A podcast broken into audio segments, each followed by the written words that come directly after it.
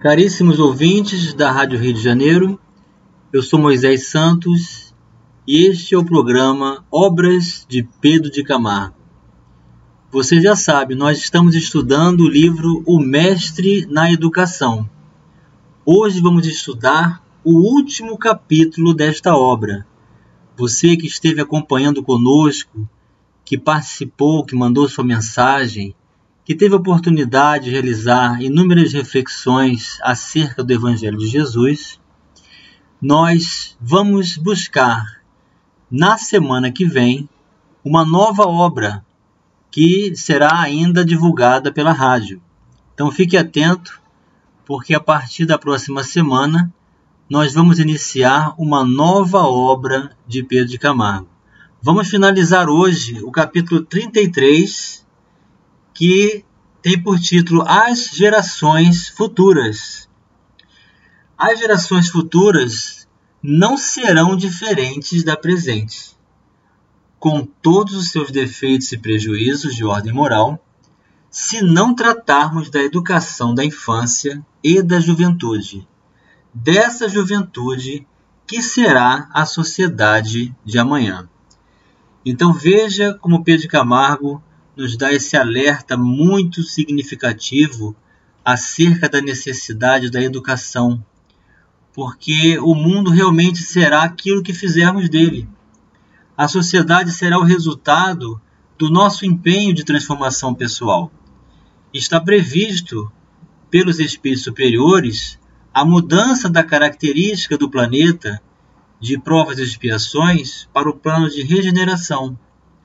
Mas o plano de regeneração ainda não é totalmente a felicidade plena de valores que não hajam distinções entre as pessoas, entre os espíritos que habitam o orbe. Os espíritos afirmam ser a aurora da felicidade. Será o bem predominando sobre o mal.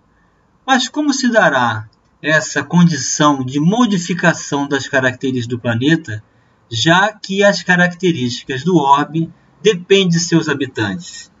Vamos buscar as diretrizes libertadoras na doutrina espírita. É o capítulo 18 do livro A Gênese da codificação kardeciana, ou seja, autor Allan Kardec. Nesse capítulo nós temos o título Os tempos são chegados. Vamos abordar o tópico A Geração Nova no item 26, onde Allan Kardec escreve: Para que os homens sejam felizes sobre a terra, é preciso que ela seja apenas povoada por bons espíritos, encarnados e desencarnados, que só queiram o bem. Este tempo tendo chegado, uma grande migração acontecerá neste momento entre aqueles que a habitam. Os que fazem o mal pelo mal e que o sentimento do bem não o toca, não sendo mais digno da terra transformada, sê-lo-ão excluídos, porque trariam de novo a discórdia e a confusão e seriam um obstáculo ao progresso. Estes irão espiar seu endurecimento, uns em mundos inferiores, outros entre raças terrestres atrasadas, que serão o equivalente de mundos inferiores, onde levarão seus conhecimentos adquiridos e que terão por missão de fazer avançar. Serão substituídos por espíritos melhores, que farão reinar entre eles a justiça, a paz e a fraternidade. A terra, no dizer dos espíritos, não deve nunca ser transformada por um cataclismo que aniquilaria subitamente uma geração. A geração atual desaparecerá gradativamente e a nova lhe sucederá do mesmo modo, sem que nada troque a ordem natural das coisas. Tudo se passará, pois exteriormente como de hábito, com esta única diferença. Mas essa diferença é capital, porque uma parte dos espíritos que se encarnavam não mais se encarnará. Em uma criança que nascerá em lugar de um espírito atrasado e portador do mal, o que estará se encarnado, será um espírito mais avançado e portador do bem. Trata-se, pois, bem menos de uma nova geração corpórea do que de uma nova geração de espíritos. Assim, aqueles que se atentarem para ver a transformação operar-se por efeitos sobrenaturais e maravilhosos, irão se decepcionar. Eis, portanto, meu caro ouvinte, a justiça divina agindo com misericórdia, com oportunidade incessante de estabelecermos novos rumos em nossas vidas, criarmos novos recursos para estabelecer um destino justo de bem, de amor, de luz e de conquistas a partir dos próprios esforços.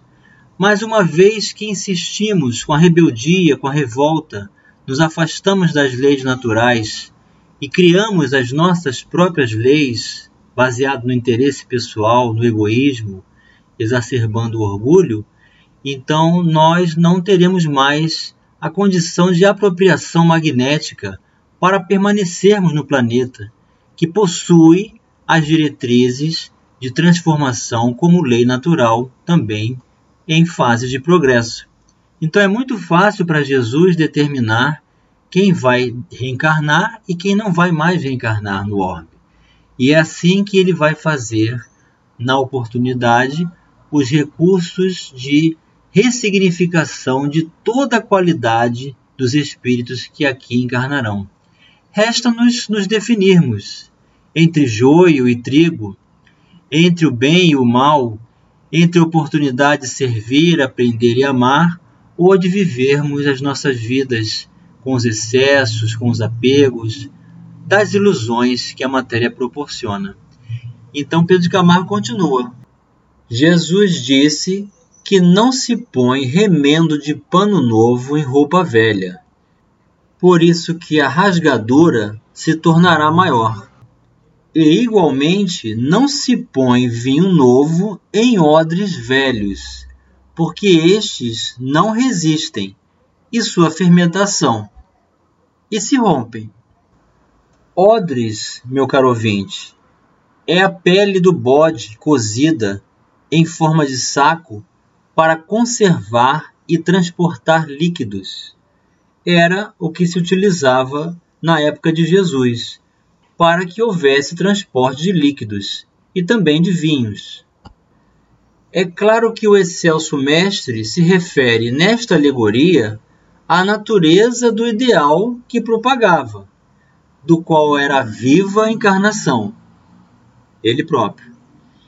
Esse ideal novo, reformador, quase revolucionário, revestido pela terceira revelação, que é a doutrina espírita, Pedro Camargo está se referindo, deve ser anunciado de preferência à juventude, às crianças, porquanto estes elementos representam a terra virgem, aberta à boa sementeira. Semear no meio de abrolhos e semear em terreno isento de ervas daninhas, onde dá resultados bem diversos. As messes de uma e de outra dessas culturas serão, por certo, distintas, dizendo por si mesmas qual delas é a mais vantajosa. E, meus amigos, até agora não temos feito outra coisa senão semear no meio de cardos, Cardos, meu caro ouvinte, significam plantas espinhosas. Remendar roupa velha com pano novo e deitar o vinho espumante da vindima espírita. Vindima significa colheita, portanto, o resultado de todo esse esforço. Em odres carunchentos. Carunchentos significa apodrecidos, incapazes de suportarem a sua fermentação.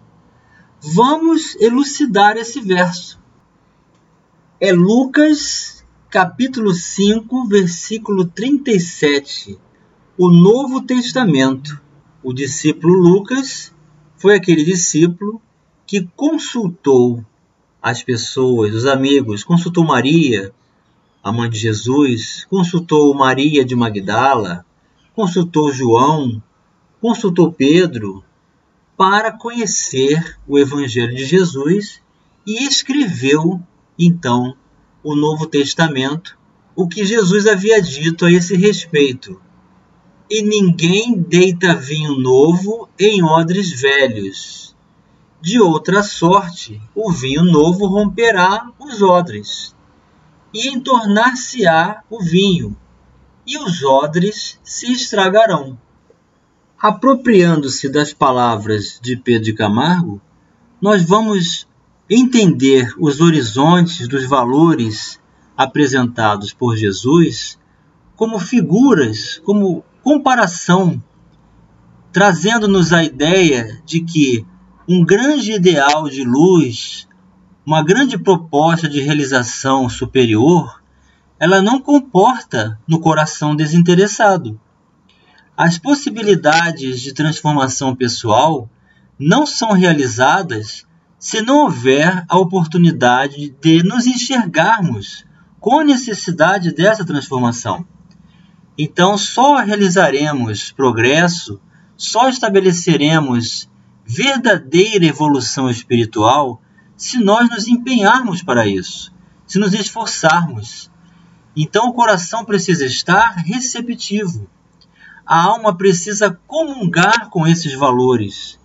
Não podemos simplesmente adornar a nossa mente com recursos superiores se esses recursos não fizerem parte da nossa oratória, das nossas escolhas diárias, dos nossos interesses, dos valores espirituais trazidos para a vida prática. Então é nesse sentido que algo novo não se comporta em uma sustentação apodrecida porque não estabelecerá concursos de comunhão, não vai entronizar-se, não vai estabelecer morada na intimidade. Então, a superficialidade dos interesses, a apresentação simplesmente dos recursos exteriores não torna o espírito melhor. É preciso apropriar-se com real coração e interesse verdadeiro é nesse sentido que ninguém deita vinho novo em odres velhos, como afirmou Jesus em seu Evangelho. Vamos continuar com essas reflexões já já no próximo bloco.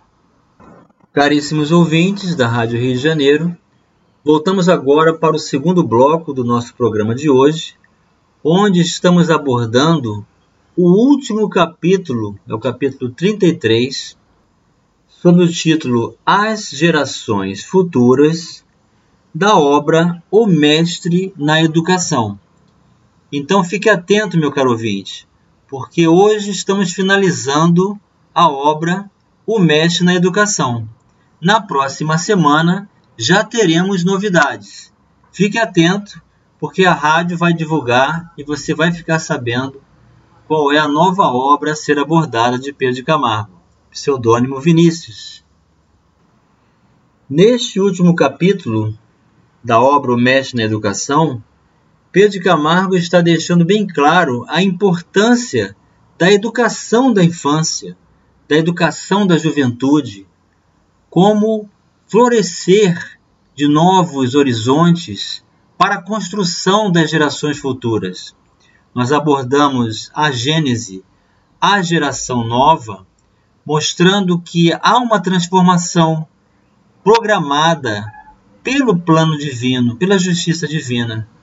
A Terra vai passar do plano de provas e expiações e vai adentrar numa nova categoria, a categoria de regeneração.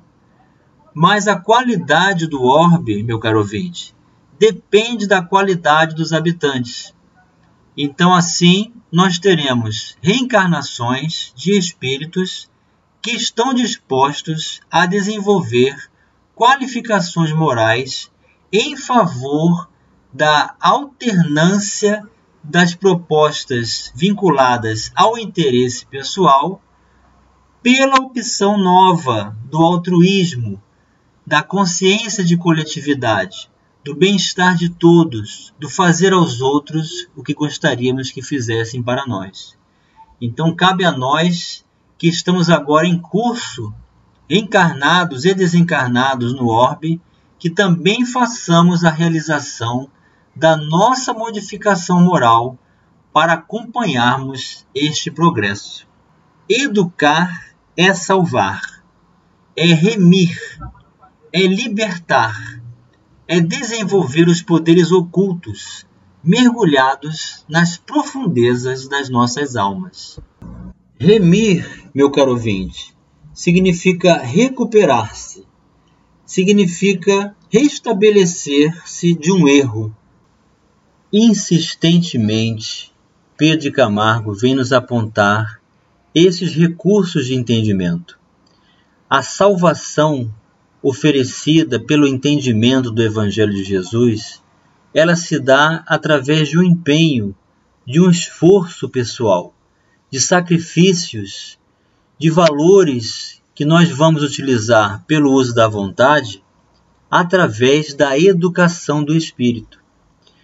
Então precisamos nos apropriar dos conhecimentos superiores que os mensageiros celestes nos trazem para que possamos ter em Jesus um referencial.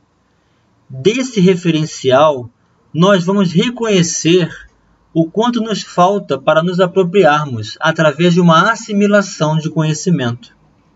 Esse conhecimento passa a ser então uma ferramenta para substituirmos os pensamentos que nós cultivamos e que reconhecemos como infelizes, como negativos e prejudiciais para nós mesmos, substituindo-os agora pelos novos valores da saturação do entendimento que realizamos através das nossas leituras, dos nossos estudos, das nossas reflexões, porque a ginástica da mente é a leitura, é a reflexão, e o pensamento vai se renovar a partir de um novo referencial que nós propriamente ainda não temos e que ainda não faz parte da nossa condição plena no conjunto das nossas palavras e ações, mas passará a ser na medida em que os aceitarmos na nossa intimidade.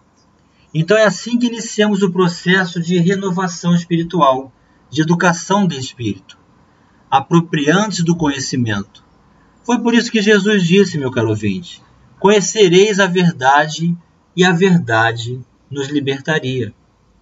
A diferença entre um sábio e um ignorante, entre o bom e o mal, o santo e o criminoso, o justo e o ímpio, nada mais é que o efeito da educação. Entre aquelas que edificam e aqueles que destroem entre os que tiram a vida do seu próximo, levando por toda parte a desolação e a ruína, e aqueles que dão a vida própria a prol do bem da coletividade. Verifica-se apenas uma dessemelhança, educação, na sua acepção verdadeira, que significa o harmônico desenvolvimento das faculdades espirituais os homens são todos iguais. A diferença entre eles não é de essência, mas de grau evolutivo determinado pela educação. Então, mais uma vez, Pedro de Camargo vem nos auxiliar, meu caro ouvinte, a não fazermos distinção entre nós, irmãos espiritualmente do mesmo Pai Celestial que é Deus, que nos deu a vida que cria incessantemente e que apresenta dentro da criação espíritos que vão progredir mais rapidamente, outros mais lentamente, ou que vão conviver uns que são mais antigos que outros, portanto com mais experiências. E assim, pelas diferenças de aptidões, pelos graus e níveis adquiridos da evolução, nós vamos aprendendo a conviver a encontrar recursos diferenciados já alcançados por outros, sabendo que também nós podemos nos apropriar desses mesmos valores. É o que fazem os espíritos superiores, mostrando todo o bem, toda a realização do seu amor, de doação e de luz, porque realizaram a educação de espírito. Conta-se que Licurgo, um célebre orador ateniense, ele se refere à cidade de Atenas, fora certa ocasião convidado para falar sobre a educação. Aceitou o convite, sob a condição de lhe concederem três meses de prazo. Findo esse tempo, apresentou-se perante numerosa e seleta assembleia que aguardava, ávida de curiosidade, a palavra do consagrado tribuno. Então, vamos recapitular. Esse grande orador foi convidado para fazer uma exposição sobre o tema educação. Ele pediu três meses de prazo. Fim dos três meses, ele retornou. Licurgo apareceu então, trazendo consigo dois cães e duas lebres. Dois coelhos soltou o primeiro mastim, um cão, e uma das lebres. A cena foi chocante e bárbara. O cão avança furioso sobre a lebre e a despedaça. Soltou em seguida o segundo cachorro e a outra lebre. Aquele pôs-se a brincar com esta amistosamente. Então veja o que aconteceu. O primeiro cão avançou sobre uma das lebres e a devorou. O segundo começou a brincar com ela. Ambos os animais corriam de um lado para o outro, encontrando-se aqui e acolá, para se afagarem mutuamente. Ergue-se então Licurgo na tribuna e conclui dirigindo seu seleto auditório Eis aí o que é educação.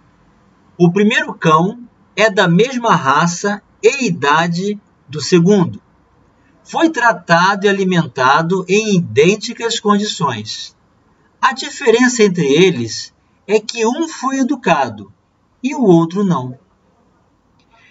O objetivo máximo do Espiritismo é precisamente esse: educar para salvar iluminar o interior dos homens para libertar a humanidade de todas as formas de selvageria, de todas as modalidades de crueza e de impiedade, e de todas as atitudes e gestos de rivalidade feroz e deselegância moral. Esta conquista diz respeito ao sentimento, ao senso religioso que os homens do século perderam, ou melhor, que jamais chegaram a possuir. E chegou o momento, meu caro ouvinte, de você receber a mensagem do Mestre. É do Evangelho de João, capítulo 12, versículo 35. Disse-lhe, pois, Jesus: A luz ainda está convosco por um pouco de tempo. Andai enquanto tendes luz, para que as trevas não vos apanhem. Pois quem anda nas trevas não sabe para onde vai. Meus queridos ouvintes, caríssimos e caríssimas que nos acompanham, estamos finalizando essa obra com muito amor, com muito carinho, desejando a todos muita paz e já já retornaremos no próximo programa com uma nova obra de Pedro de Camargo. Não percam! Um grande abraço, muita luz para que as trevas não nos alcancem, enquanto estamos com a luz de Jesus. Um grande abraço e até o próximo programa.